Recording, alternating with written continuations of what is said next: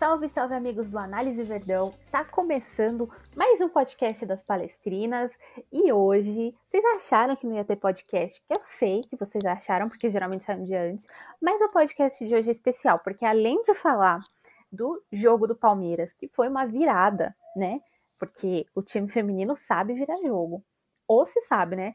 A gente aqui acompanhou a partida, então a gente tá de prova que o Palmeiras gosta de brincar com o nosso coração, mas deu tudo certo no final. Palmeiras conseguiu essa virada e a gente vai falar desse jogo, mas o foco do podcast de hoje é falar sobre um balanço de tudo que a equipe feminina do Palmeiras fez nessa primeira temporada, porque foi uma senhora primeira temporada, né? E tem aí é, a iminente saída de duas jogadoras que estão sendo super importantes e titulares na equipe do Ricardo Belli. Então, a gente vai falar sobre isso, vai falar nossas impressões, as nossas análises a respeito do, do, da primeira fase do time do Palmeiras no Campeonato Brasileiro. Então, fiquem espertos porque o podcast de hoje está sensacional. Mas antes de mais nada, eu vou convidar as minhas amigas aqui de podcast para se apresentarem, começando pela Grazi. Grazi, muito boa noite para você. Boa noite, Val. Boa noite, Júlia. É, como você já falou, as meninas conseguiram a vitória, né, ontem. Uma vitória um pouquinho suada, mais do que a gente está acostumado, né? A gente saiu perdendo no placar, conseguiu a virada no segundo tempo, depois de um primeiro tempo um pouquinho mais complicado, saindo perdendo de 2 a 0, mas a gente sempre sabe da qualidade das meninas e elas conseguiram a, a vitória, né, em uma boa partida da Maria Alves com gol e assistência. A Chu entrou no segundo tempo, deu assistência.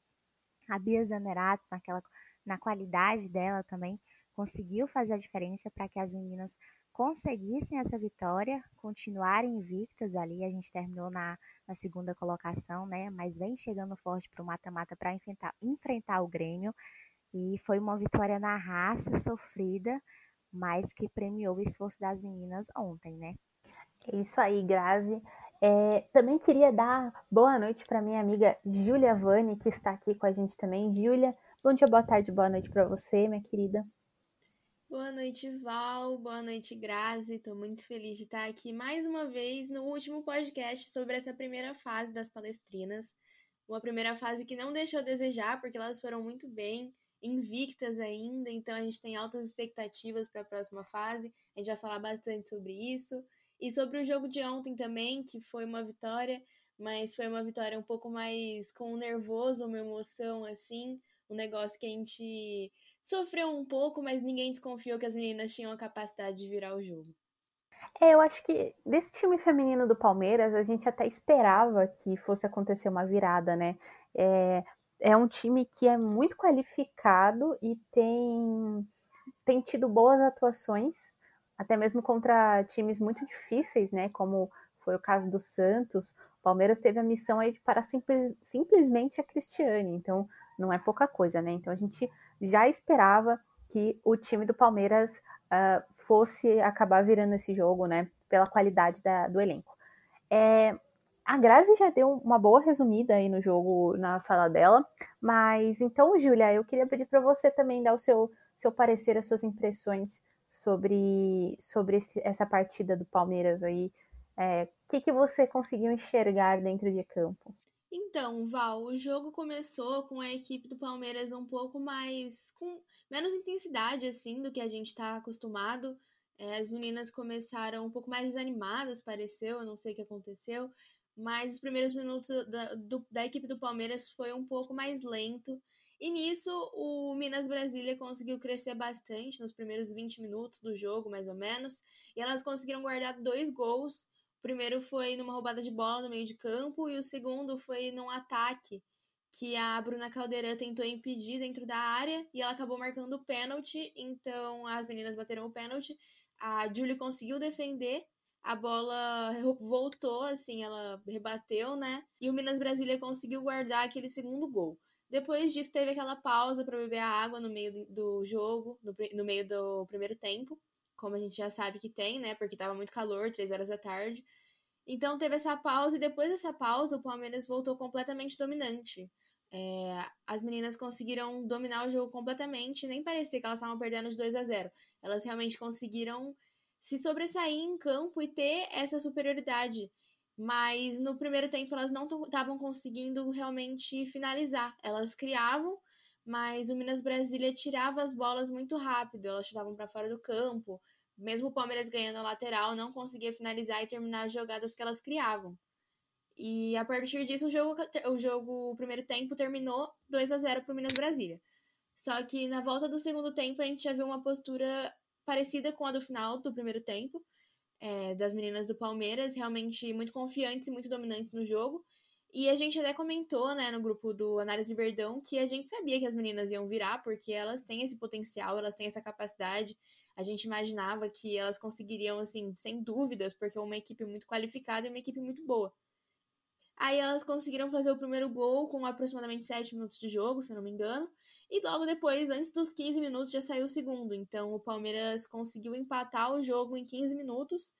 É, o que ficou. Era, já era um ponto, né? A gente ia sair com um ponto. Só que o Ricardo Belli fez umas mudanças muito boas. Eu acho que a gente vai falar mais depois disso, eu não sei. Mas ele fez umas mudanças muito boas e o jogo ficou muito bom pro Palmeiras. As meninas criavam muito e finalizavam muito. A goleira do Minas Brasília também atuou super bem. A Karen, ela conseguiu defender bastante. O Palmeiras teve várias chances que ela defendeu super bem. E a partir disso, o Palmeiras conseguiu eh, ganhar campo. Depois o jogo esfriou um pouco, porque acho que a intensidade foi muito forte para aquele momento do dia, né? Que ainda estava muito sol, muito calor em Brasília. O jogo perdeu um pouco a intensidade, as equipes ficaram mais iguais, o Minas Brasília conseguiu chegar um pouco mais, tentou algumas finalizações, mas não saiu mais nenhum gol para elas. E depois, com a entrada da Chu, o Palmeiras conseguiu criar mais um ataque, a Chu fez um cruzamento e a Carol Baiana finalizou, fazendo o gol da virada do Palmeiras e consagrando essa vitória muito merecida das meninas. Uma senhora virada, né? Diga-se de passagem, porque o Minas Brasília precisava desse resultado, né? Então entrou super ligado, como você falou, né, Júlia? E acabou arrancando esses dois gols logo no comecinho do jogo. E o time do Palmeiras não se deixou abater, né?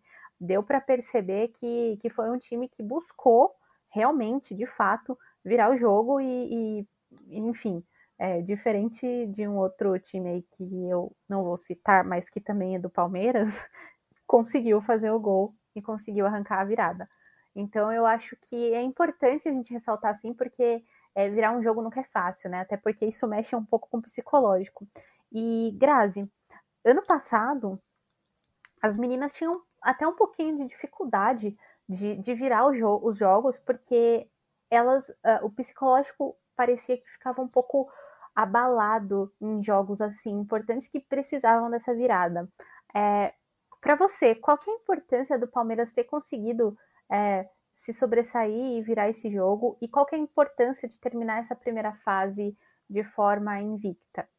A importância do, do Palmeiras ter virado esse jogo é, é importante para as meninas, para seguir dando essa confiança, né? Terminar a primeira fase é, invictas, na segunda colocação atrás apenas do Corinthians, que também é uma ótima equipe, fazendo uma campanha em que alguns jogos as meninas conseguiram golear, né? Fazendo em quase todos eles gols. É, é de suma importância para as meninas essa confiança. Da maneira que foi ontem, principalmente, né? Porque a gente sentiu no primeiro tempo, principalmente, depois que o, que o Minas Brasília fez os dois gols, a gente sentiu que as meninas ficaram um pouco abaladas por ter tomado esses dois gols. Acho que até é, por não estar tão acostumadas, né? A saírem atrás do placar e tudo mais. E quando você sai, você meio que sente um pouco nessa questão. Mas é, eu acredito que isso dessas das meninas, é, ele esteja sendo bastante trabalhado é, internamente, né, com as meninas nessa questão de, de trabalhar essa questão de confiança, de talvez sair atrás do placar. E eu acho que não comparando com, com o Palmeiras masculino, mas, por exemplo, eu, eu vejo as meninas com confiança e com uma questão de psicológico muito melhor do que o Palmeiras masculino, por exemplo. Então, é, para elas, é, essa vitória de ontem, como foi, é, é muito importante, né? E, e, depois que o Palmeiras tomou os dois gols, no caso, é, a gente notou que elas tinham sentido bastante, mas depois as meninas melhoraram muito.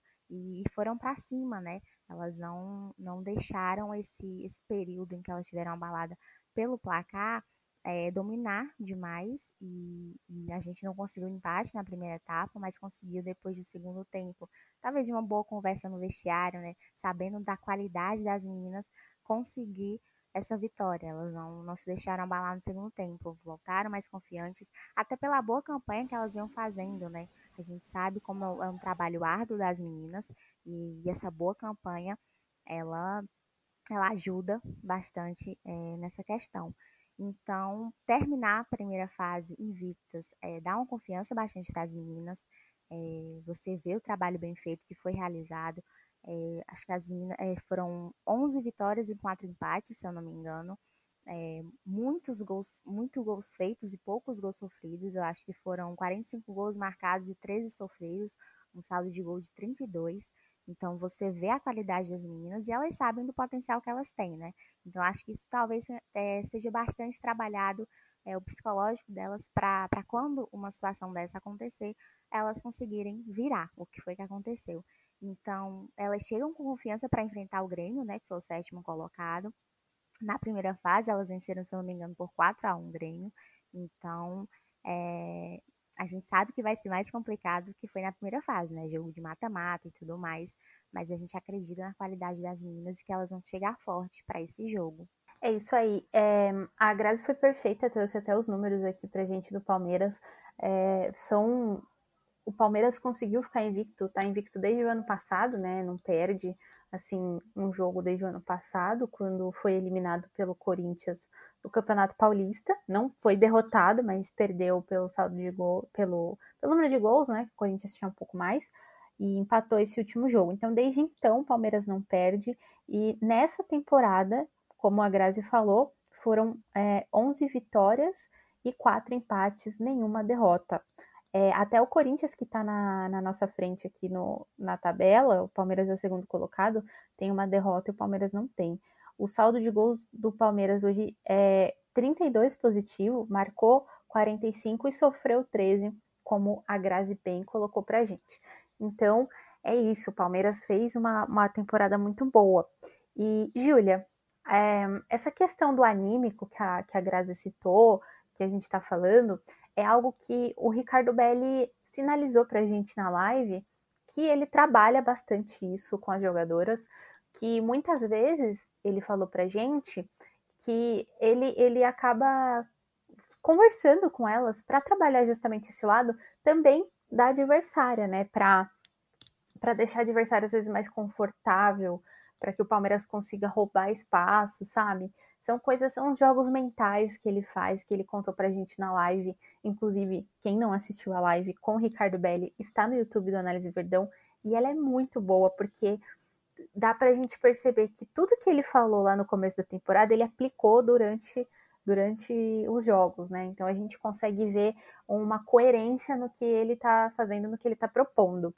É, o Ricardo Belli tem isso dele, né? Mas por outro lado também, o Palmeiras tá com uma chance na mão muito grande, porque agora o futebol feminino tá tendo uma visibilidade muito boa, muito maior, né, do que do que tinha quando reiniciou o projeto do Palmeiras feminino. É, tá jogando no estádio do, do Palmeiras, né? E quando puder ter torcida, provavelmente teremos um público bacana no Allianz Parque para receber as meninas jogando. Então eu acho que é, é importante também a gente ressaltar que o fato das meninas não é, estarem, entenderem essa exposição maior, também não atrapalhou o desempenho delas, né? Porque às vezes o jogador pensa, putz, eu tô, tô jogando aqui com uma exposição gigante, né? É, isso não foi um peso para elas, elas não sentiram o peso dessa camisa, né, né, Júlia? Eu concordo, Val. É, as meninas vieram super bem. A gente sabe que a gente teve uma mudança muito grande no elenco para essa temporada que começou agora. Ah, algumas meninas já tinham jogado juntas, a Agus contou um pouco pra gente disso na live que a gente fez com ela. Mas teve essa mudança e as meninas, a gente tinha grandes talentos. A Julia Bianchi, que foi eleita a melhor meia do Brasileirão Feminino no ano passado, né? A gente tinha jogadoras, por exemplo, a Tati Amaro, que ganhou vários campeonatos, assim. E eu acho que isso pode ter sido um fator é, para as meninas realmente terem mais confiança. O Palmeiras veio com uma equipe experiente, é, jogadoras que jogaram várias. Calma, deixa eu voltar essa frase. Jogadoras que disputaram vários campeonatos, conseguiram alguns títulos. Bruna Caldeirão fez parte da seleção do feminino no ano passado e ela fez parte dessa primeira fase também. Então, eu acho que realmente elas souberam usar isso e a camisa acabou não pesando. A Bia Zanerato também é muito experiente, a Rafaele. E elas souberam ajudar as outras meninas que não tinham tanta experiência, até as meninas da base, eu acho que elas podem ter recebido um pouco mais de conhecimento por ter jogadoras tão experientes assim com elas no elenco. E um fator muito importante que você falou é que elas jogaram no Allianz Parque, a gente comentou, só queria fazer uma observação, a gente comentou na live das palestrinas segunda-feira, que essa temporada, independente do, do, que acontecer na segunda fase, ela vai ficar marcada pro Palmeiras feminino, né? E até pro Palmeiras como um clube, assim, para a Sociedade Esportiva Palmeiras, ela vai ficar marcada, porque as meninas começaram a jogar na nossa casa, que é o Allianz Parque, elas começaram a ter o nome delas na camisa, o que é muito importante, elas estão tendo mais visibilidade, então eu acho que essa é uma temporada, assim, no geral, muito importante para o Palmeiras feminino e para o futebol feminino no Brasil. É, foi muito bom você ter citado isso, porque o Palmeiras era um dos poucos grandes times que ainda não tinha o nome na camisa, né? E eu acho que isso foi uma conquista, é, não só por parte das jogadoras, porque eu tenho certeza também que, que elas queriam muito ter os nomes estampados, né? É, ter essa identificação, ter tudo isso, mas também da torcida, né? A torcida pediu muito. A, a campanha Elas Têm Nome foi um, um, grande sucesso nas redes sociais, né? Os, os narradores comentando durante a transmissão, é, os, os torcedores comentando nas publicações do clube. Eu acho que isso é muito importante para mostrar também que, que o Palmeiras, não só o Palmeiras, né? Mas grande parte das equipes tem esse apoio é, e tem esse respaldo da torcida. Eu acho que isso é importante, né? E outra coisa, é, no começo da temporada, Grazi, a gente falou que a, gente estava preocupado com a reformulação no elenco do Palmeiras, porque saíram muitas meninas e chegaram muitas outras meninas. Então era um time praticamente novo. A Júlia citou isso na fala dela e eu queria que você desse a sua opinião também. Logo de cara a gente já viu um time que estava bem entrosado, né? É, você concorda que o Palmeiras é, conseguiu se adaptar muito bem? Que as meninas conseguiram se adaptar muito bem ao estilo do Ricardo Belli, ao estilo do Palmeiras, até o DNA do Ricardo Belli, porque o, o Ricardo Belli é um técnico que ele é muito moderno, né? Se a gente for olhar as, as perspectivas dele de jogo. Ele é um técnico muito moderno. Ele conhece os riscos do estilo de jogo dele, ele sabe, mas ele não abre mão do que ele acredita como treinador. E eu acho que isso é importante para a filosofia do, do, do, do, time. Você acha que as meninas conseguiram é, se adaptar a essa filosofia? Val, é, a gente sabe como é processo de reformulação, né? A gente sabe que quando jogadoras ou jogadores saem de um clube e, e acontece esse processo de reformulação, de outros chegarem e tudo mais, a gente sabe que no início pode ser complicado, mas acredito que as meninas conseguiram se adaptar muito bem a isso, né? Tanto é que a gente vê a campanha delas nessa, nesse início de, de, nesse início de primeira fase do Campeonato Brasileiro, e a gente vê que não é uma campanha por acaso. A gente vê o trabalho das meninas, a gente vê o dedo do, do Ricardo Belli nessa, nessa campanha, não é?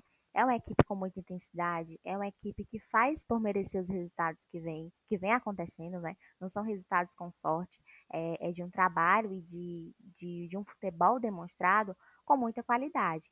Então, o Palmeiras perde atletas, mas ele consegue recompor é, com muita qualidade, né? Até na, na live das palestrinas que a gente fez, a última que a gente fez, a gente estava comentando sobre a qualidade desse elenco do Palmeiras. Que independente de ser titular ou ser reserva, a gente não sente tanta diferença porque as meninas que, que entram, elas dão conta do recado e principalmente as que são titulares, elas também, elas também dão, né?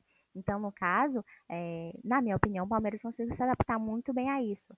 É, pela campanha que vem fazendo, pelos números que vem mostrando, como a gente já mencionou, é muito gol marcado, pouco gol sofrido. A gente vê a intensidade do Palmeiras no ataque, mas também vê uma, uma consolidação muito grande na defesa. E a gente dá todo o mérito para o Ricardo Belli e para as meninas, entendeu? Então, é, respondendo a sua pergunta, eu acho que o Palmeiras sim conseguiu se adaptar. A gente sabe como é complicado esse processo, mas acho que saiu muito bem nessa questão e a gente espera que os frutos sejam colhidos logo mais, né? A gente vê o esforço das meninas e espera que isso seja coroado o quanto antes. É isso aí. E Júlia, o Palmeiras feminino recomeçou, né? Porque já teve um projeto há algum tempo atrás, e aí foi desfeito por questões financeiras, né? A gente, a gente sabe um pouco da história do Palmeiras feminino. Já era um time campeão, foi campeão paulista em cima do, do maior rival, então acho que tem uma história muito grande no futebol feminino, mas acabou tendo um gap muito grande também de um do, do último time para o novo que se reformulou agora em 2019. E se reformulou agora em 2019 por conta de uma obrigatoriedade da FIFA, da FIFA não, desculpa, da Comebol, em, em que todos os times que participassem, que fossem, é, que tivessem em campeonatos chancelados pela Comebol, tivessem que ter uma equipe feminina. É, foi uma obrigatoriedade, o Palmeiras acabou montando o primeiro elenco, foi campeão da Série A2 é, e veio para a Série A1 ano passado fez uma campanha, querendo ou não, com defeitos ou não, com erros ou não, histórica, ano passado. Não ganhou o título, mas chegou a duas é, semifinais.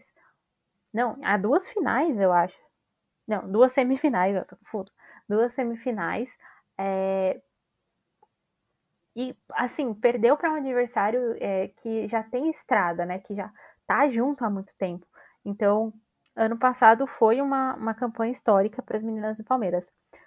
Esse ano você enxerga um Palmeiras com planejamento que buscou investir com consciência, ou você enxerga um time ainda que é o fruto de uma reformulação e ainda não não entendeu direito esse planejamento? Porque assim, a gente fala de ter boas peças, a gente fala de trazer boas jogadoras, isso é fato que o Palmeiras já fez, mas eu quero a sua visão sobre o que o Palmeiras é, montou para esse ano. Val, é, o Palmeiras subiu em 2019, né, para a elite do futebol brasileiro e teve uma reformulação muito boa no elenco. O São Paulo, por exemplo, subiu junto também, é, mas a equipe do Corinthians, do Santos, do Ferroviária já estavam juntas há mais tempo. Eram equipes que estavam mais experientes com recentemente, assim, não no todo, mas a equipe do Corinthians, por exemplo, era mais experiente nesses últimos anos, se tratando dos campeonatos, tanto brasileiro quanto paulista. E o Palmeiras conseguiu um feito muito grande, que foi terminar essa, essa primeira fase invictas, com um time completamente novo. A Pri, eu conversei com ela ontem e ela me falou que foram 14 contratações, contando com os empréstimos da Bia Zanerato e da Rafael. Então, o Palmeiras contratou basicamente um time titular, assim, novo. É, daria para montar um time titular só com as contratações. E realmente foi um time que, apesar de novo, deu certo. Um time que conseguiu atingir os objetivos por enquanto e, e chegar na segunda fase tendo uma boa primeira fase. Assim, o Palmeiras teve, digamos que a segunda melhor campanha, atrás do Corinthians, que ficou em primeiro, no caso mas é uma equipe mais nova, uma equipe mais inexperiente que estava junta há menos tempo. Então, eu acho que é um feito muito grande para o Palmeiras feminino. E como eu falei, essa temporada vai ser lembrada, né? Igual a do, do ano passado também foi. É, e vai ser ainda. Então, eu acho que o Palmeiras está sabendo aproveitar esse projeto e seguir o projeto como foi feito. É um projeto muito bem feito, é um projeto muito bem estruturado, porque a gente já está vendo o resultado.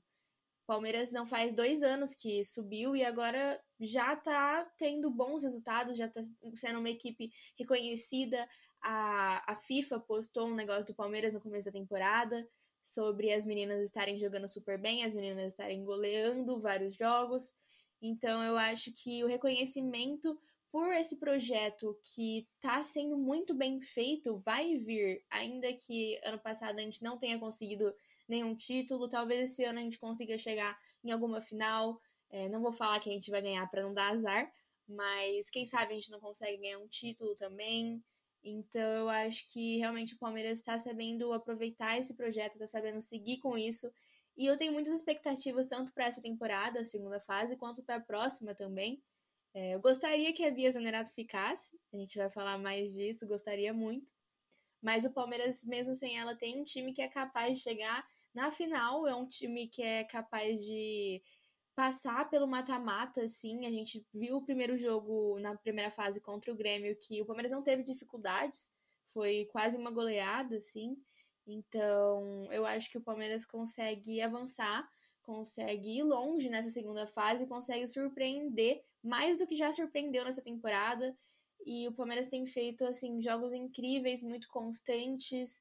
As meninas elas não se abalam psicologicamente, como a gente falou, e elas entendem o que é esse projeto. E isso é muito importante. Elas entendem o que é esse projeto e o que é vestir a camisa do Palmeiras e representar a gente dentro de campo. Grave. A Júlia falou uma coisa muito interessante é, a respeito de entender o que é a camisa do Palmeiras e o que é representar a gente dentro de campo. E foi uma coisa que a Agostina falou na live também, que elas não gostam de perder e elas não gostam de empatar, elas gostam de vencer, porque elas sabem que é, é, um, é um time que tem uma história muito grande, é um time que tem uma camisa muito pesada, e para elas é importante representar o Palmeiras dentro de campo. É, você enxerga isso também? Você vê esse, essa vontade de vencer sempre do Palmeiras? É, eu enxergo sim, e acho que isso é uma das coisas em que a gente mais consegue admirar, principalmente quando alguém do elenco chega e fala isso, né? De que não gosta de perder e de que está sempre ali para tentar ganhar. Principalmente pelo, pelo tamanho da camisa que a gente sabe que o Palmeiras tem, né? A gente sabe que é um dos maiores clubes do Brasil. Ainda bem que está começando essa reestruturação no futebol feminino para valorizar a modalidade e a gente fica bastante feliz com isso. Como a Júlia até falou nessa questão de colocar o nome das meninas na camisa, eu acho que elas se sentem ainda mais valorizadas e, e conseguem até ter uma motivação a mais, né, para mostrar é, o que elas querem no Palmeiras.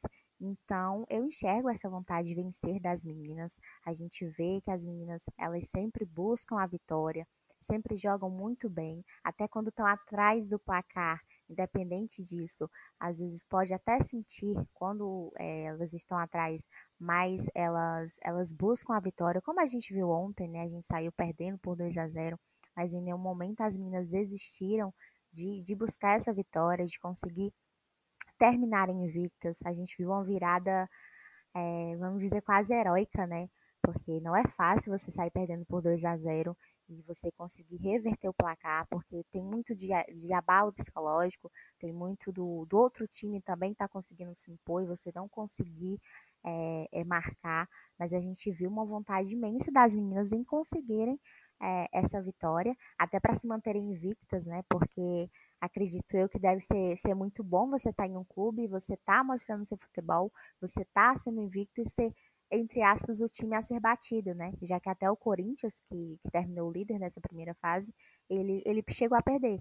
E o Palmeiras é, são 11 vitórias, quatro empates, então eu enxergo sim essa, essa maneira das meninas em, em quererem buscar a vitória sempre. Acho que é, é um grande passo essa classificação como a, a, gente espera até que elas possam ser campeãs. Mas eu não, eu não enxergo como uma pressão para elas serem campeãs, até porque a gente vê que é o início de projeto e, e acho que a gente fica feliz já com esse início de conquista. Mas eu acho muito importante quando você veste a camisa, quando você se importa, quando você não se acomoda e quando você tenta demonstrar o seu serviço da forma como as meninas estão mostrando. Então acho que isso é uma das coisas em que a gente consegue ainda mais admirar as meninas, né? É um, é um fator mais ainda é, mais legal que a gente vê em todas as jogadoras do Palmeiras, que elas não, não perdem foco e elas buscam sempre estarem vencendo. Então, eu acho isso muito, muito bacana. É importante, é muito importante isso que você falou. É, o fato do Palmeiras ser o time a ser batido não é uma pressão para que o Palmeiras seja campeão o fato de o Palmeiras ter um elenco estrelado não é uma pressão para que o time seja campeão, mas é um fator que pode ajudar muito é, o time dentro de campo para ser campeão, para brigar pela taça, né? Eu acho que ano passado faltou um pouquinho disso para o Palmeiras, acabou faltando confiança ali no, no último, nos, nos últimos jogos contra o Corinthians, porque cara, sabia que o Corinthians era um time forte, sabia que o Corinthians, nesse contexto, era um time mais forte que o nosso, mais preparado que o nosso, mas tinha que ver que não estava atrás em nenhum, nenhum quesito. E eu acho que o Palmeiras foi demonstrar isso diante do Corinthians só no último jogo, que foi aquele empate em 2 a 2 que a Ari lindamente fez o gol ali. A Ari que é a ídola da Giulia Vani, né?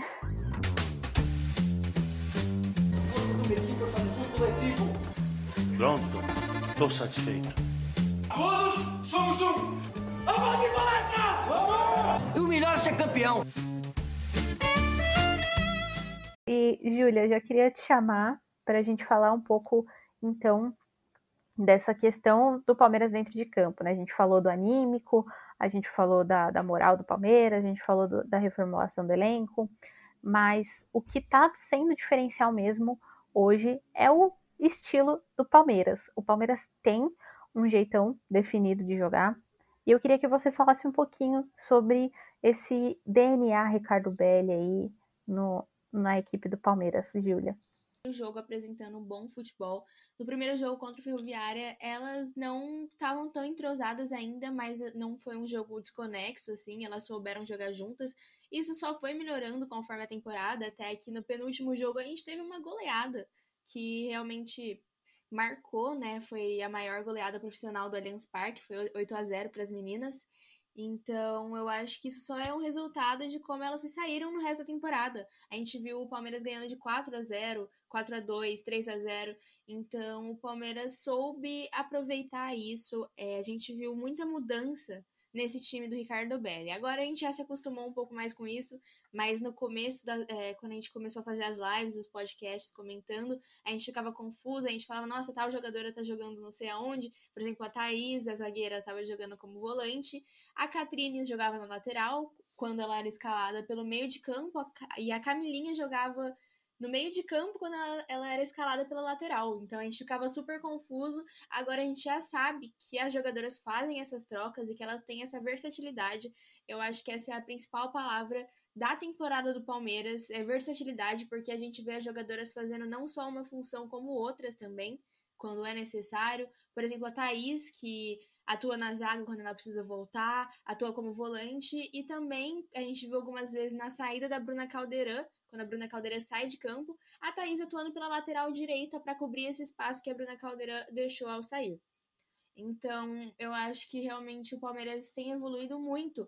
E essa parte da versatilidade é extremamente importante. A escolha das peças que o Ricardo Belli fez, ele deve ter observado muito bem essas jogadoras para saber exatamente o que ele precisava fazer, como elas podiam atuar, em que outras posições elas podiam jogar.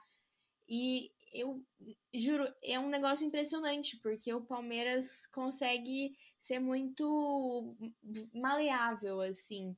É, consegue se mudar dentro de campo dependendo do jogo da adversária. E a gente já viu várias vezes isso acontecendo. Então é realmente impressionante. E o Ricardo Belli faz isso muito bem, ele direciona as meninas muito bem e elas conseguem executar essas funções muito bem, porque são jogadoras excepcionais. Então eu acho que isso foi o diferencial dessa temporada do Palmeiras. A gente viu um Palmeiras muito diferente, um Palmeiras muito versátil. Palmeiras que as meninas faziam várias funções dentro de campo sem problemas. É, algumas não deram tão certo quanto as outras. Por exemplo, o dia que a Julia Bianchi teve que voltar um pouco para a zaga, a gente viu que ela não se encaixou muito ali, porque ela realmente domina o meio de campo muito bem, tanto como volante quanto ajudando mais na criação de, das jogadas ou no ataque.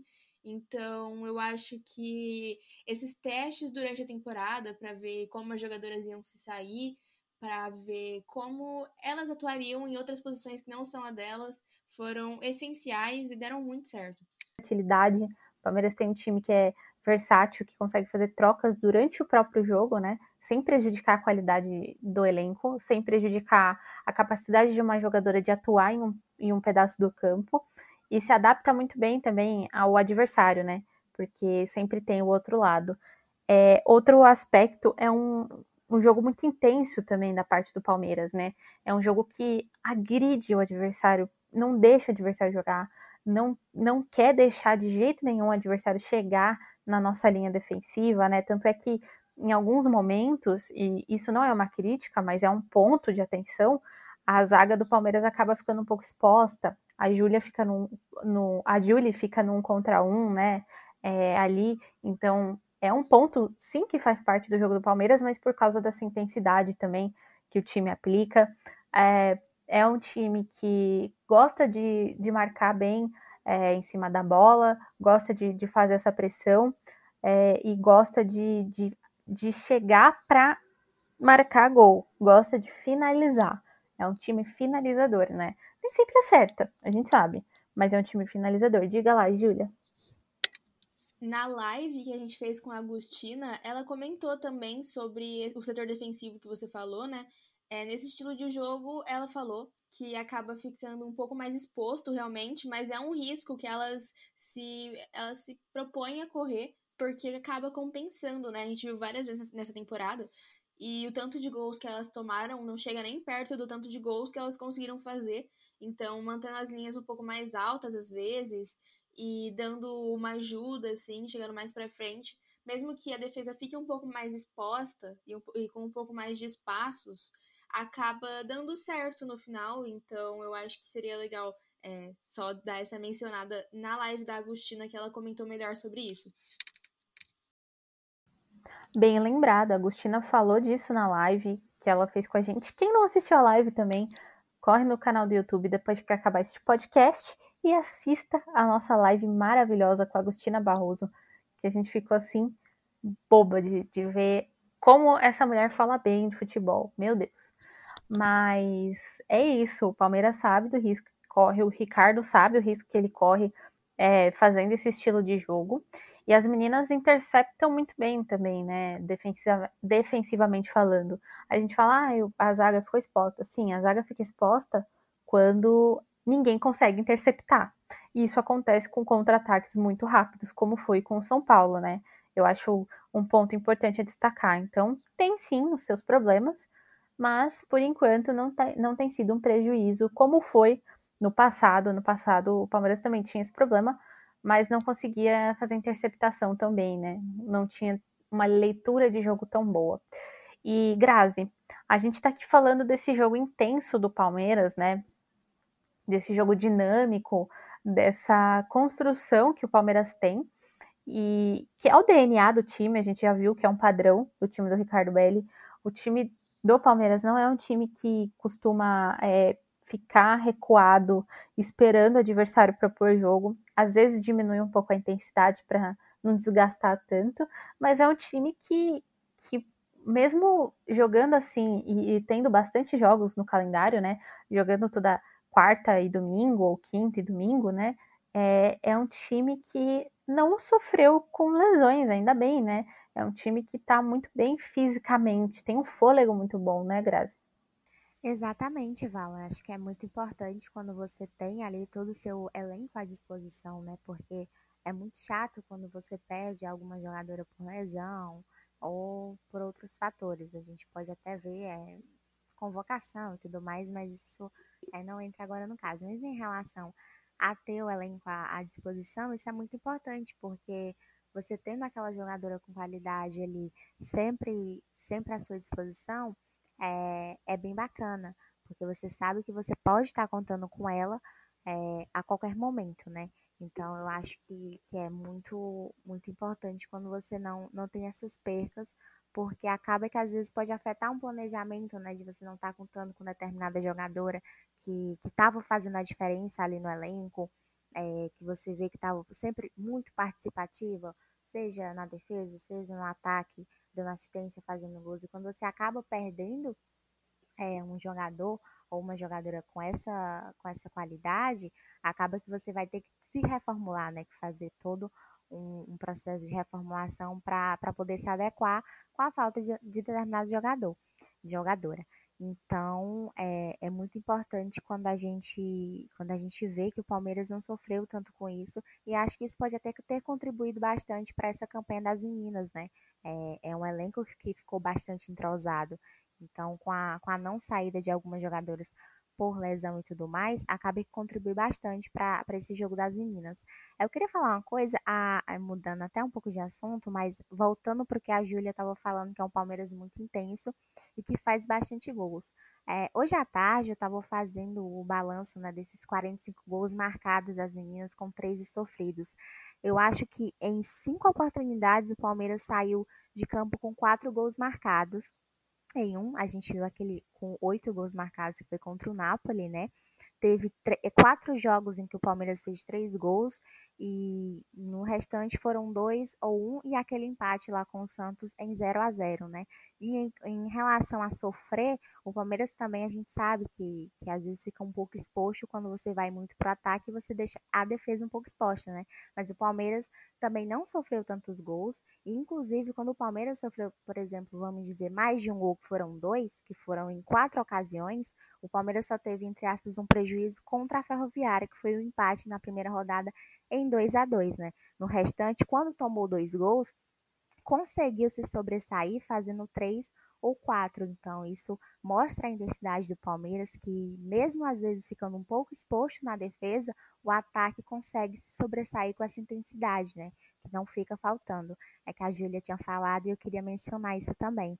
Mas é que eu estava fazendo esse, esse levantamento e achei muito importante essa questão do ataque é, sempre se dar muito bem e acaba que, que ajuda até bastante a defesa, né? Porque se sofrer um pouco lá atrás, a gente sabe que o ataque vai dar conta. Mas era esse balanço aí que eu queria até mencionar também.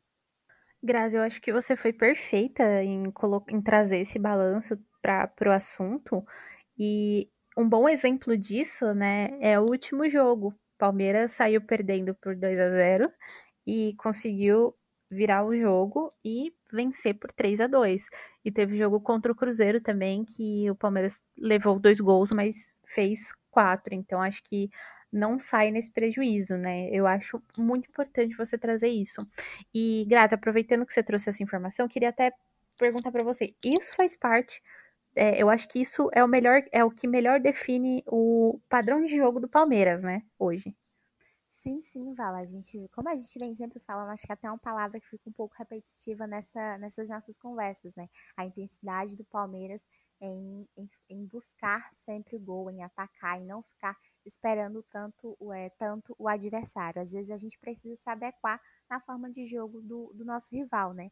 Mas o Palmeiras, em todas as partidas, sempre se mostra muito intenso e com muita vontade de fazer logo os gols, de abrir logo o placar para até ficar numa posição mais tranquila. E é o que a gente vem vendo, né? O Palmeiras sempre, sempre desde o início do jogo, vem, vem com muita, muita técnica e muita qualidade para buscar logo fazer esses gols e tudo mais.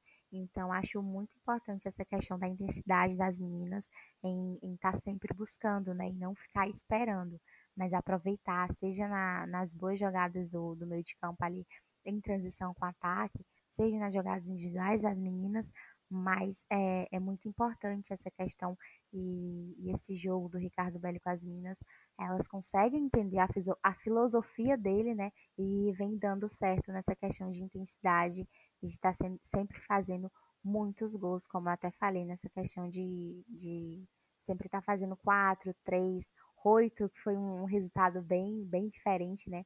Mas a gente vê essa, essa pressão das meninas em estar tá sempre fazendo bastante gols. É um time que gosta de fazer gol, né? É, é bom ver um time assim que gosta de fazer gol, que gosta de jogar lá na frente, que gosta de incomodar. E além disso, Julia Vani, o time do Palmeiras, isso foi dito pra gente na live do Ricardo Belli, foi dito pra gente na live com a Agostina e é algo que a gente repete incansavelmente nos nossos podcasts. Apesar do Palmeiras ter hoje uma estrela, que é a Bia Zanerato, que, cara, não tem como é, falar dessa primeira etapa do Palmeiras e não falar da Bia. O Palmeiras ainda assim é um time muito coletivo. É um time que, que joga por um todo, que joga como uma engrenagem, né? Com certeza, Val. As meninas elas prezam muito pelo coletivo e isso funciona demais. É, no último jogo, a Bia não fez gol. Tipo, ela deu assistência, ela ajudou na criação de jogadas, mas ela não finalizou, ela não fez o gol, ela não guardou o dela. Então, eu acho que já dá para ver que as meninas elas continuam tendo esse potencial de fazer vários gols, de conseguir uma virada, por exemplo, mesmo sem a Bia. É, no 8 a 0 também teve isso, várias meninas fizeram gols, a Bia fez dois, a Thaís também fez dois, por exemplo. Então eu acho que a gente acaba a primeira fase com uma certa confiança. Esses dois últimos jogos foram importantes. A Bia foi uma jogadora essencial para essa primeira fase do, do Palmeiras. Ela é muito decisiva, ela é uma jogadora muito forte. A gente comentou várias vezes sobre as características dela. E eu gostaria muito que ela ficasse. Eu deixo aqui o meu Fica Zanerato, porque eu acho que ela é uma jogadora importantíssima. Ela é incrível e ela se encaixou muito no Palmeiras. E a gente adora ela, não tem nem como falar que não. E as meninas também parece que adoram. É, então eu gostaria muito que ela continuasse com a gente para essa segunda fase.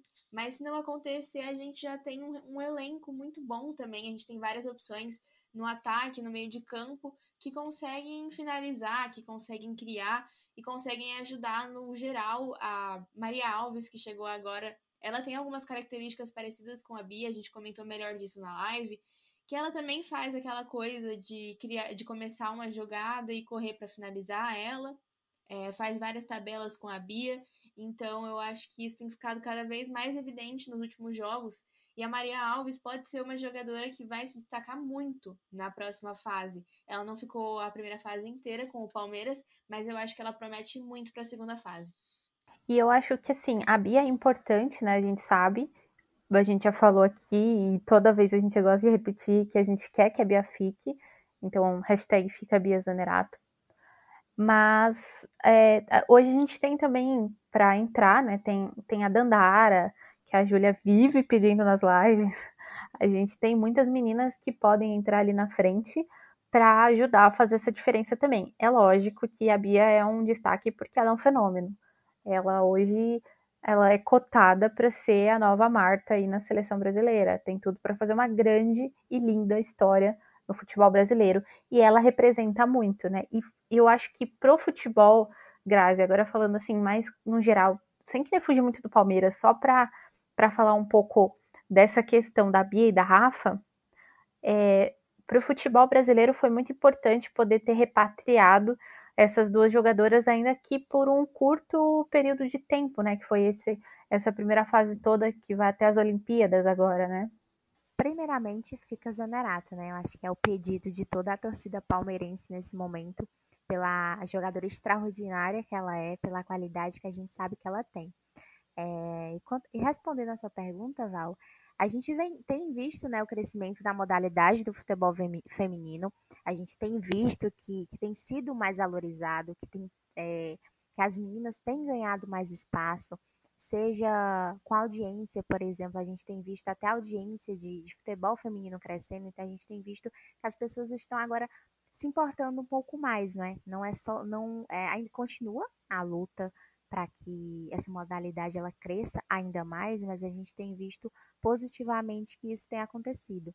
E, e, a gente vê isso também nessa repatriação dessas atletas, né? A gente vê a Zanerato, a Rafaele, a gente vê a Formiga agora no São Paulo. Então é muito importante porque quando você vê essas jogadoras que, que são extraordinárias, que têm um futebol muito, muito vistoso, que a gente gosta de acompanhar, de jogar aqui no futebol brasileiro, elas se tornam uma atração ainda maior, né?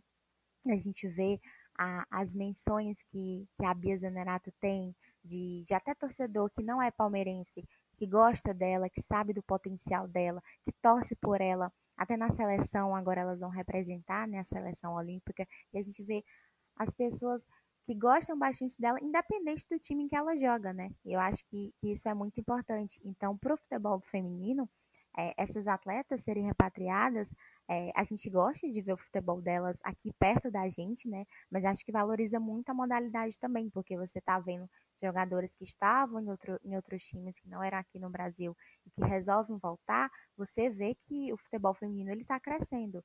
Então, tanto na visibilidade quanto na qualidade de vê-las aqui mais perto da gente, eu acho isso, isso bem importante.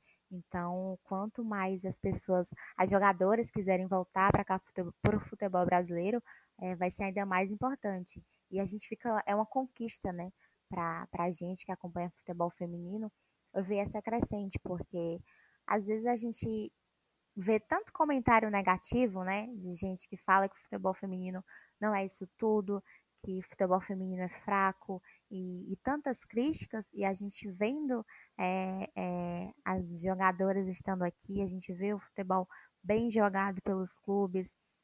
Infelizmente, alguns ainda não têm uma estrutura que a gente espera que tenha, né? Mas a gente espera que isso mude com o passar do tempo, a, com o passar do tempo, até com essa valorização, mas é bem bacana essa repatriação das meninas, por, porque mostra que o futebol brasileiro está crescendo, o futebol brasileiro no, no feminino, né? E que continue a crescer para que a gente tenha mais conquistas no, no decorrer aí dos anos. É isso aí. E agora a gente vai falar é, dessas duas jogadoras, né? Porque foi um gancho que eu peguei para a gente poder falar da Rafaele Souza, que é amiga da Bia Zanerato e que a Bia Zanerato ajudou a trazer para o Palmeiras. Isso mesmo, pessoal. Bia Zanerato ajudou a trazer para o Palmeiras. E ela tem sido importante, um destaque importante na zaga do time. E foi uma das grandes e é um dos grandes nomes hoje da seleção brasileira, sempre convocada pela Pia, né? Ela acabou sofrendo um pouco de com lesão em algumas temporadas passadas, mas ela tá muito bem no Palmeiras e ela tem ajudado muito a zaga do Palmeiras é, ali do lado da Agos. E Júlia, ela já meio que se despediu, né, do, do Palmeiras ali no Instagram dela, agradeceu pela passagem, tenho certeza que ela voltaria se tivesse oportunidade. É, mas como você acha que o Palmeiras vai ficar sem a Rafa na zaga agora? A gente pode ter a, a Tainara de volta, ou até mesmo a Carol Arcanjo, né? Então, me fala, como você acha que, que vai ficar a zaga do Palmeiras sem a Rafa para a próxima etapa? Com certeza a Rafa é uma ótima jogadora e vai fazer falta, né? Porque ela se deu muito bem na equipe do Palmeiras, uma jogadora de seleção. Então, eu acho que é muito triste a saída dela agora, mas já era esperado, porque o empréstimo realmente acabava agora. E fiquei feliz que ela gostou de estar no Palmeiras, isso é muito bom pra gente também. É bom saber que as nossas jogadoras estão felizes aqui. E a gente tenta dar o máximo de apoio possível. É, mas eu acho que a zaga do Palmeiras vai continuar como a gente viu no começo da temporada mesmo, que foi com a Tainara, Thaís e a Agostina é, a Tainara e a Agus fazendo uma dupla de zaga, mais, mais precisamente, assim, e a Thaís mais avançada como uma volante mesmo. Então, eu acho que vai voltar para esse esquema que estava dando certo. A Tainara foi muito bem. A Tainara até entrou de dupla com a Rafaela algumas vezes, mas ela foi muito bem na primeira parte, nos primeiros jogos, que ela entrou como titular. E ela é uma zagueira muito segura, uma zagueira muito confiante, e ela está muito bem com a Agostina elas fazem uma dupla muito boa. Então eu acho que o Palmeiras consegue manter é, os bons resultados defensivos, mesmo com a saída da Rafael.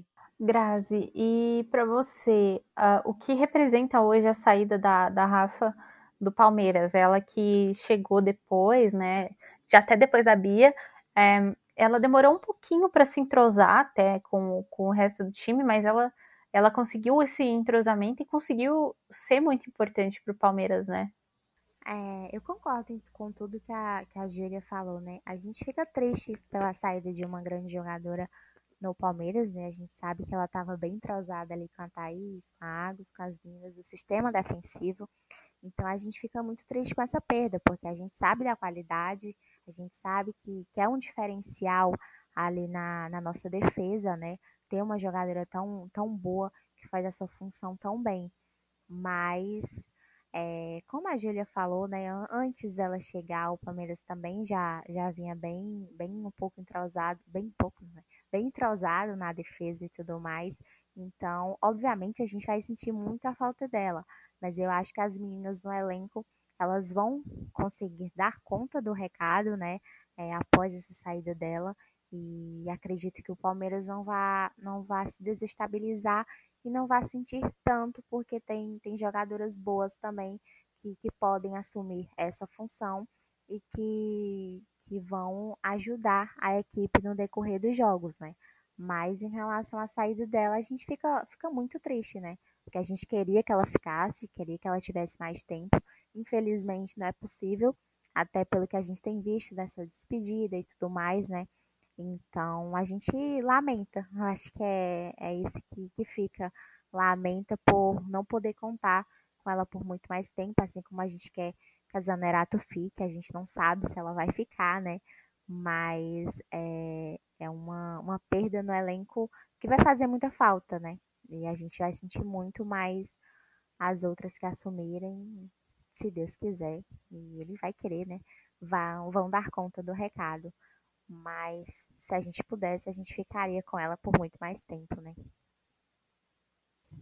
É, eu acho que o Palmeiras vai conseguir manter, né? Manter a qualidade, mesmo com a saída da Rafa, que é uma jogadora super importante. E vamos falar então logo da Bia Zanerato, porque depois eu quero falar um pouquinho mais sobre o meio de campo do Palmeiras. E a Bia Zanerato, ela é uma, uma jogadora que a gente não consegue, assim, descrever com um, ad, um adjetivo só. Ela consegue jogar tanto no ataque, ela consegue jogar na construção de jogadas, ela consegue jogar um pouco mais recuada, ajudando a marcar, ela consegue fazer inúmeras funções dentro de campo, ela tem condicionamento físico totalmente diferenciado de outras jogadoras, ela tem um posicionamento totalmente diferenciado também, ela tem uma visão de jogo muito boa e ela é forte e experiente e finalizadora. E contrata, e joga, e dança, e faz TikTok com a Bruna Caldeirão, e faz tudo. E ainda posa pra foto é, durante o jogo. E sai bonita. Como é que pode? Julia Vane. Se a Bia sair, eu ainda tenho uma pontinha de esperança de que a Bia vai ficar. O meu coração ainda diz: cara, a Bia pode ficar, ela ainda não se despediu. E ela não fez gol no último jogo ela não pode ir embora sem marcar o gol no último jogo. Então, mas no cenário mais caótico que a gente não quer que aconteça, se a Bia sair, quais são as alternativas do Palmeiras hoje? Eu vou ficar muito chateada se a Bia sair, porque ela é simplesmente perfeita. A gente já cansou de elogiar a Bia Zanerato aqui aqui nos podcasts, na live, em tudo. A gente só fala de Bia Zanerato, a gente só fala bem dela, porque a mulher não erra. E quando ela erra, ela não errou, porque ela não erra. Não tem nem, não tem nem como dizer. A mulher é perfeita, ela faz tudo, absolutamente tudo. Ô, Júlia, quando ela erra, ela acerta. Até quando ela erra, ela acerta, é isso. É, ela é perfeita, a Bia, ela joga muito e eu entendo o time chinês não querer que ela vá embora, porque eu também não quero que ela vá embora.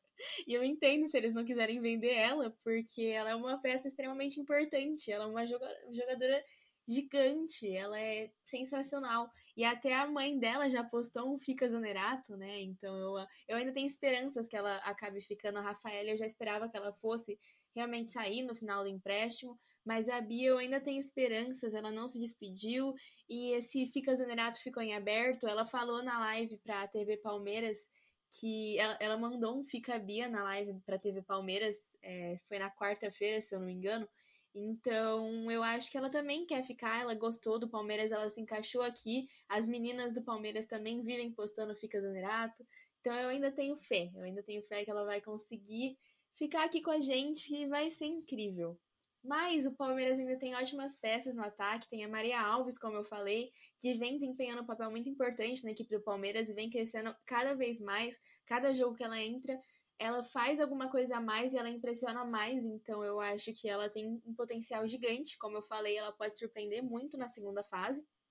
Tem várias peças, a Duda, a Duda Santos, que foi usada no ataque algumas vezes. Tem a Chu, que entrou super bem no último jogo, inclusive, fez o cruzamento. A Carol Baiana, que marcou o gol dela no último jogo também. Então, eu acho que. E a Dandara, né? A Dandara que eu estou aqui implorando, porque eu quero ver Dandara. Eu não aguento mais. Eu quero muito ver ela entrando em campo. Eu quero ver ela jogando. Eu quero ver ela começando um jogo, quem sabe, ao lado da Bia Zonerato ou da Maria Alves, não sei. E eu acho que ela vai, assim, se dar super bem. Eu quero muito ver mais dela e eu quero ver ela crescendo na equipe do Palmeiras também. Então o Palmeiras ainda tem ótimas opções para ataque, é, não vai ficar desfalcado nesse setor. Só que a Bia é uma jogadora diferenciada, então se ela ficar, melhor pra gente. Eu queria dar uma atualização agora ao vivo aqui no. Ao vivo é ótima, né? Que esse podcast é gravado, mas ao vivo para vocês. Que eu acabei de ver no Instagram de Bia Zanerato que ele estava no shopping Cidade Jardim, é, tirando o frizz do cabelo para ir para Tóquio com o cabelo bonitão, com hidratação completa, reconstrução e nutrição, tá, gente?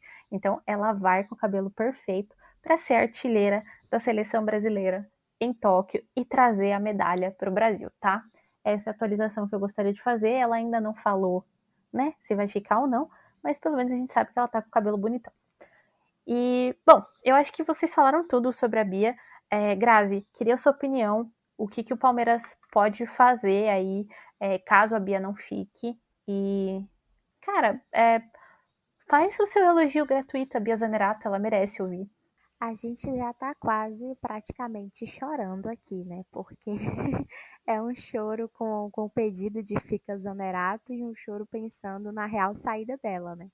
Porque a gente se acostumou com, com os bons jogos da, da Zanerato, seja com gols, seja com assistência, seja com a participação dela ali no ataque, com, a, com as suas movimentações e, e tudo mais. Então a gente já fica pensando nessa, nessa iminente saída dela, de quando a gente for ver a escalação e ela não, não está presente. É, quando a gente for assistir aos jogos, ela não está, porque a gente sabe da qualidade que, é, que a Bia Zanerato tem, né? E isso é indiscutível, a gente vê a admiração de todo mundo por ela.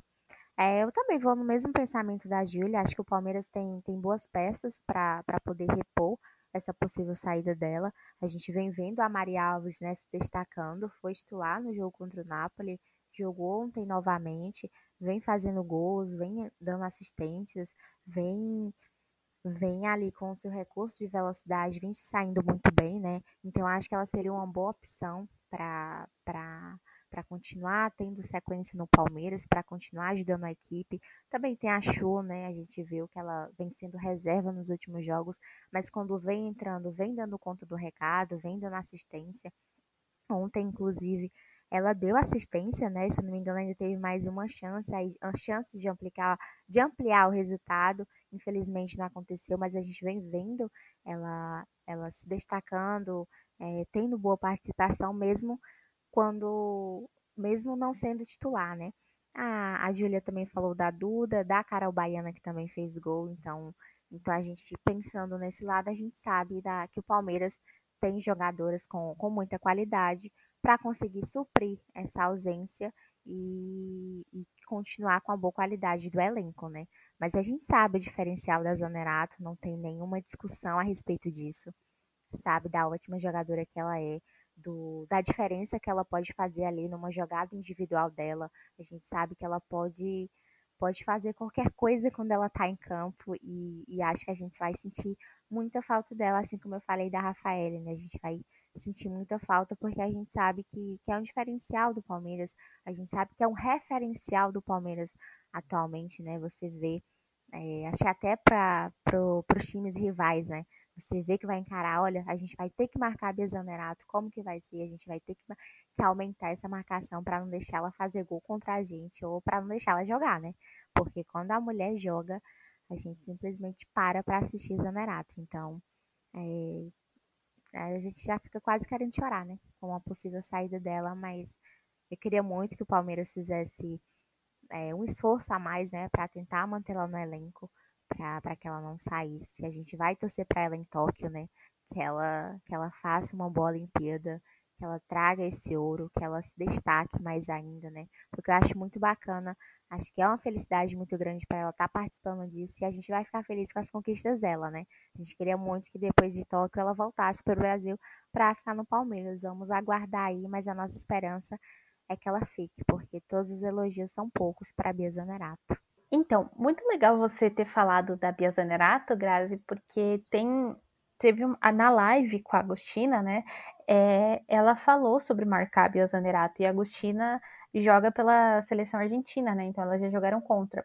E a Agus falou que uma das pessoas mais difíceis de marcar que ela encontrou foi a foi a, a Bia, né, né, Júlia? Ela ela fala disso na live por conta da força física, por conta da inteligência, né? Sim, ela falou que a jogadora que ela achou mais difícil marcar foi a Bia, que falou que ela dá trabalho mesmo e que é muito complicado jogar contra ela. Nem Agostina Barroso, que é uma das zagueiras mais duronas que eu já vi no futebol feminino, é, é, marca, tem a ousadia de marcar Bia Zanerato. É sobre isso, sabe, gente? É sobre isso. E também a Agus falou pra gente que ela troca dicas com o Gustavo Gomes, né? Então, já sabemos de onde vem as, a, a, a, essa, esse ímpeto da, da Agus também, que ela já tinha, né? E ela e o, e o Gustavo Gomes ficam trocando figurinhas aí no, no time do Palmeiras. É muito legal. Ela, o Gustavo Gomes e o Vinha. Agora vocês imaginem uma zaga formada por Vinha na esquerda, Gustavo Gomes e é, Rafael e Iagos, e na direita Bruna Caldeirão.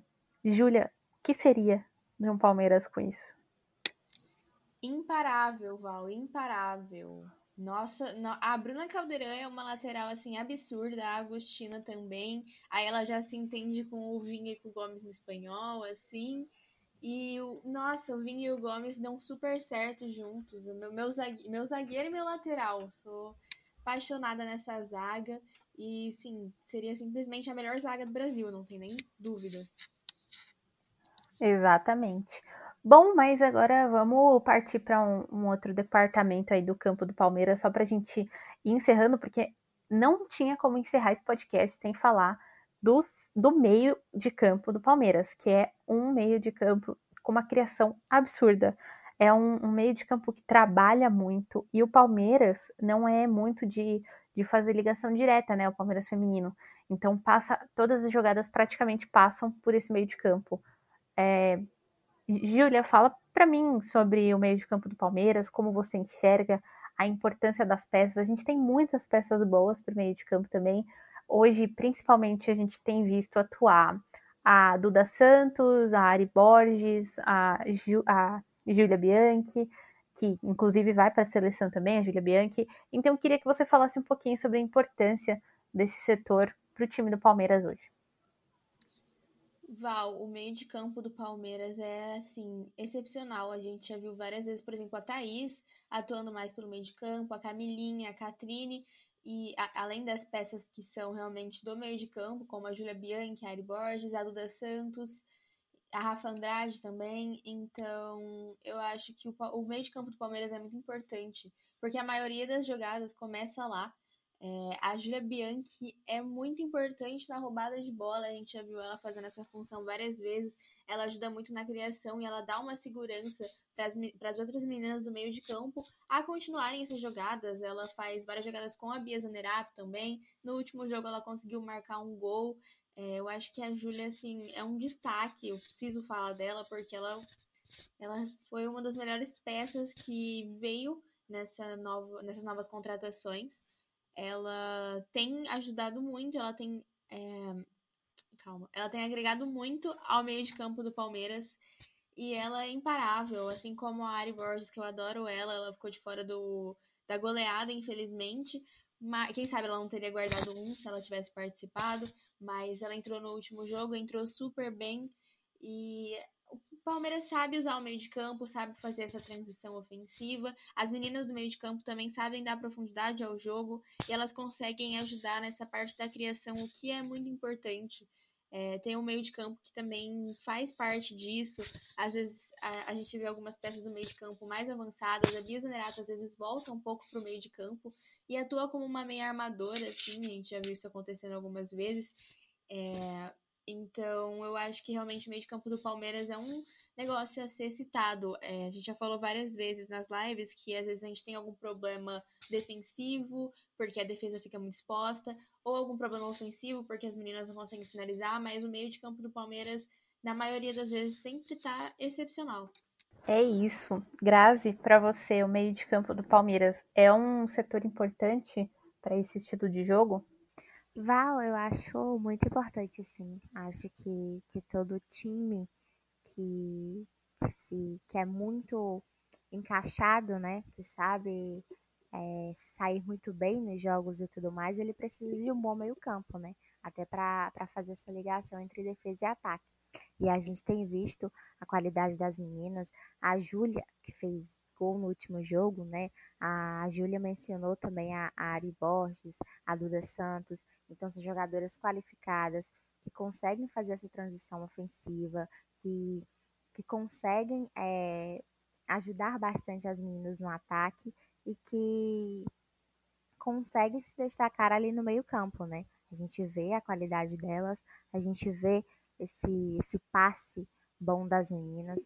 Então, acho que o Palmeiras é privilegiado por ter um, um ótimo meio de campo que nem a gente tem, né? A gente fala muito da defesa ali com a Águas, com a Rafael, fala muito do ataque com a Bia mas a gente não pode deixar de destacar o grande meio-campo que o Palmeiras tem, seja nas meninas que estão no banco de reservas, seja nas meninas que são é, titulares, elas sempre mostram bastante qualidade.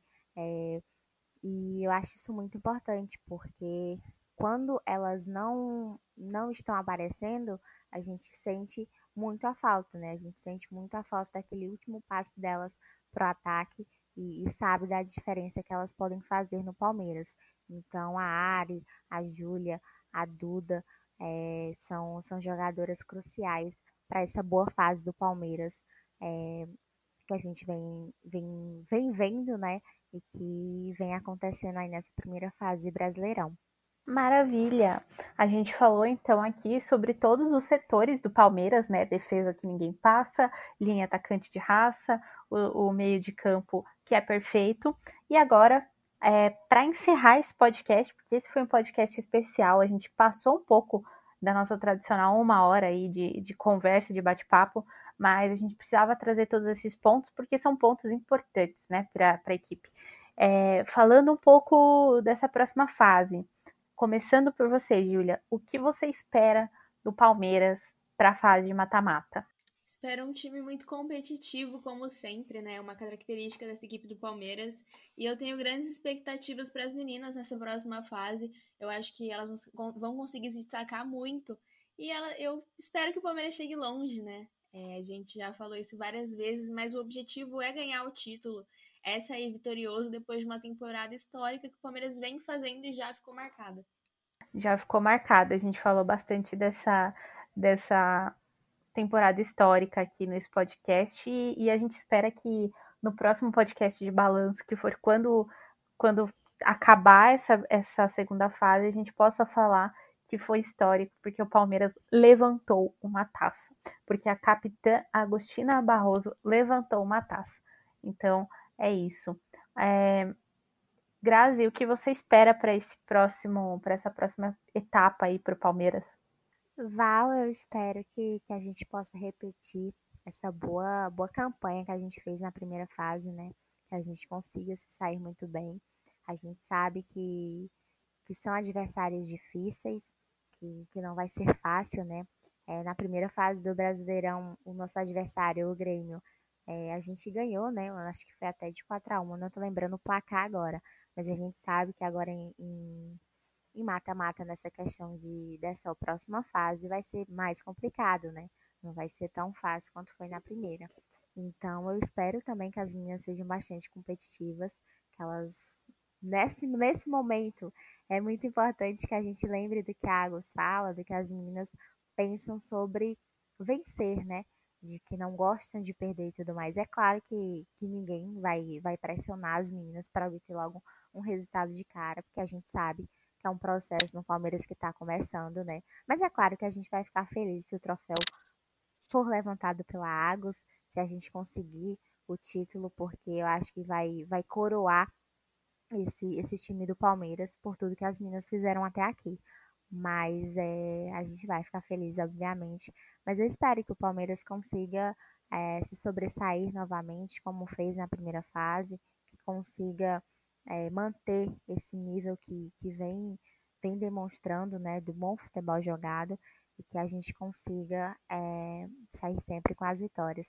Você tinha falado sobre defesa que ninguém passa, linha atacante de raça e torcida que canta e vibra. E eu estava lembrando de quando a gente vai poder ver a torcida de novo no estádio para poder ver tanto o time masculino quanto o time feminino, né? Que é o que vem dando alegria para a gente nesses últimos tempos, que não decepciona, que marca, marca, marca e que a gente sabe que, que vai dar conta, né?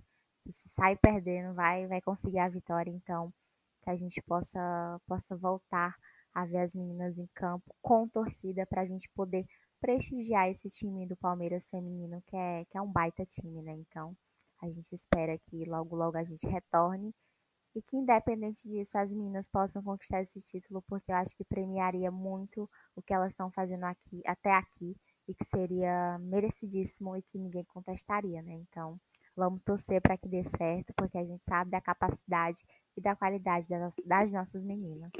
Muito bom, Grazi, é isso mesmo. Vamos torcer para dar certo aí. O próximo adversário do Palmeiras, já na, no primeiro jogo de mata-mata, quando voltar das Olimpíadas, porque agora vai ter uma parada, data FIFA, enfim, é o Grêmio.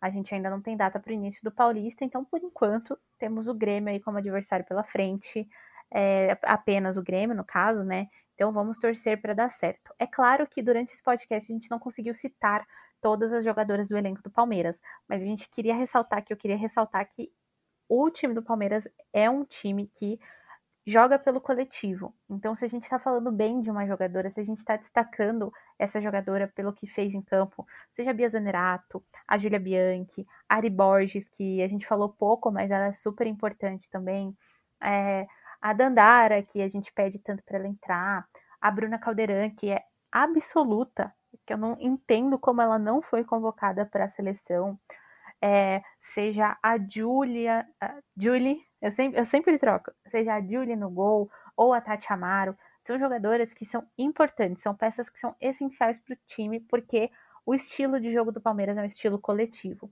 A gente não tem tempo para falar de uma por uma. Quem sabe na próxima live a gente passa aí jogadora por jogadora para falar um pouquinho do que a gente percebeu sobre elas, mas é, temos é, que destacar algumas jogadoras, mas elas só jogam bem porque é, outras jogadoras estão fazendo ali a, a sua função para ajudar todo mundo dentro de campo, né? Então fica aqui o nosso destaque para o coletivo, para a equipe e para o, o departamento de treinamento do Palmeiras, com toda a equipe do Ricardo Belli também, que merece esse destaque, né? Bom, vamos chegando ao fim do nosso podcast. Ufa, hein? Falamos. Vocês ouviram a gente até aqui. Muito obrigado para quem esteve até aqui. Queria começar agradecendo Julia Vani pela sua presença aqui nesse podcast, por conversar comigo mais de uma hora para a gente poder falar desse maravilhoso time feminino do Palmeiras. Júlia, muito obrigada. Seu obrigada para quem ouviu a gente aí, por favor. Boa noite, Val. Boa noite, Grazi. Muito obrigada por esse podcast que foi muito bom, um pouco mais longo do que normal, mas foi muito bom. E muito obrigada a você que ouviu até agora. É muito importante pra gente. A gente faz esse trabalho com muito carinho. E nos vemos na segunda fase. Espero que com bons resultados. Esperamos aí bons resultados para essa próxima fase. Grazi, muitíssimo obrigada pela sua presença também, amiga. Boa noite, Val. Boa noite, Júlia. É, obrigado pela companhia. Foi um bate-papo muito bom. Tanto que a gente até ultrapassou um pouco o horário aí, né? Mais de uma hora de podcast. A gente conta com o apoio de quem vai estar tá ouvindo, que ouça até o final e que continue nos acompanhando, porque a gente vem buscando trazer sempre um pouco mais sobre o futebol feminino, né? para conquistar ainda mais a valorização tanto do futebol feminino quanto do Palmeiras feminino. Então, agradecer a companhia de quem ouviu a gente. É um bate-papo bem legal falando sobre essa, essa temporada, esse início de temporada do Palmeiras, né, nesse, nessa primeira fase de Brasileirão. E que, como a Júlia falou, a gente possa retornar com bons resultados e que a gente consiga ir o mais longe possível nesse Campeonato Brasileiro. Agradecer a companhia e que venham mais podcasts para a gente continuar falando do time feminino do Palmeiras, que só nos dá alegria, né? É isso aí, só nos dá alegria esse time feminino do Palmeiras. É um time que vai brigar por muita coisa boa ainda. Espero que a gente consiga ver esse time campeão esse ano, mas sem pressão, tá, gente? Isso é, é só uma esperança mesmo, porque além de a gente ser comunicador aqui, da gente estar tá fazendo essas análises, a gente analisa da forma mais fria possível, né? A gente tenta trazer dados, a gente tenta trazer estatísticas, a gente faz observação, a gente anota muita coisa, né? É, é um trabalho muito árduo e é até um pouco mais difícil que o masculino, porque a gente não tem acesso a todo o banco de dados, a gente não tem acesso a mapa de calor, a gente não tem muita coisa, mas a gente busca, a gente procura muito trazer coisas importantes, trazer coisas relevantes para cá, sem passar pano, sem puxar saco, porque a gente tá fazendo trabalho de comunicação aqui. Mas além de tudo, a gente também é torcedor, então a gente tem essa esperança e tem esse carinho pelo time, como qualquer torcedor tem, né? Então, queria agradecer todo mundo que ouviu a gente até aqui. É, e queria lembrar todo mundo também de compartilhar esse podcast com quem gosta de futebol feminino, com quem quer aprender um pouco mais sobre futebol feminino, sobre o time feminino do Palmeiras, porque aqui a gente fez um resumo basicamente do que foi essa temporada. Essa temporada não, essa primeira fase. Quem quiser acompanhar já partir da próxima fase, pode ouvir esse resumo aqui, porque vai estar por dentro de tudo que acontece no Palmeiras. Não esqueçam que semana que vem a gente já tem nossa primeira live das palestrinas no Instagram, então, arroba análise verdão, vai estar lá, live ao vivo, 8 horas da noite, segunda-feira. No domingo, agora, sai um vídeo do Palmeiras. Na terça, temos o Prancheta Palestrina, então não deixem de acompanhar, porque é uma aula de futebol. Na quarta, sai outro vídeo. E na sexta, tem o Sexton. Os podcasts vão ficar paradinhos por um tempo, porque a gente não vai ter jogo aí por um tempinho, porque é a paralisação das Olimpíadas. Mas lives a gente tem. Então, continuem acompanhando nossas lives por aí no Análise Verdão. Não deixem de acompanhar a gente no Twitter, porque lá a gente fala de tudo que está acontecendo. A gente dá nossa agenda, vocês sabem o que a gente anda produzindo, o que a gente anda fazendo, nossas opiniões, enfim. E não deixem de acompanhar a gente também no Facebook, facebook.com barra Análise Verdão. É isso aí, gente. Eu sou Valéria Contado e eu fiquei aqui com vocês nesses últimos minutinhos para falar sobre a primeira fase do Campeonato Brasileiro Feminino, em que o Palmeiras ficou invicto, né? Ai, que delícia falar isso. É isso aí, gente. Até a próxima. Logo, logo a gente está de volta.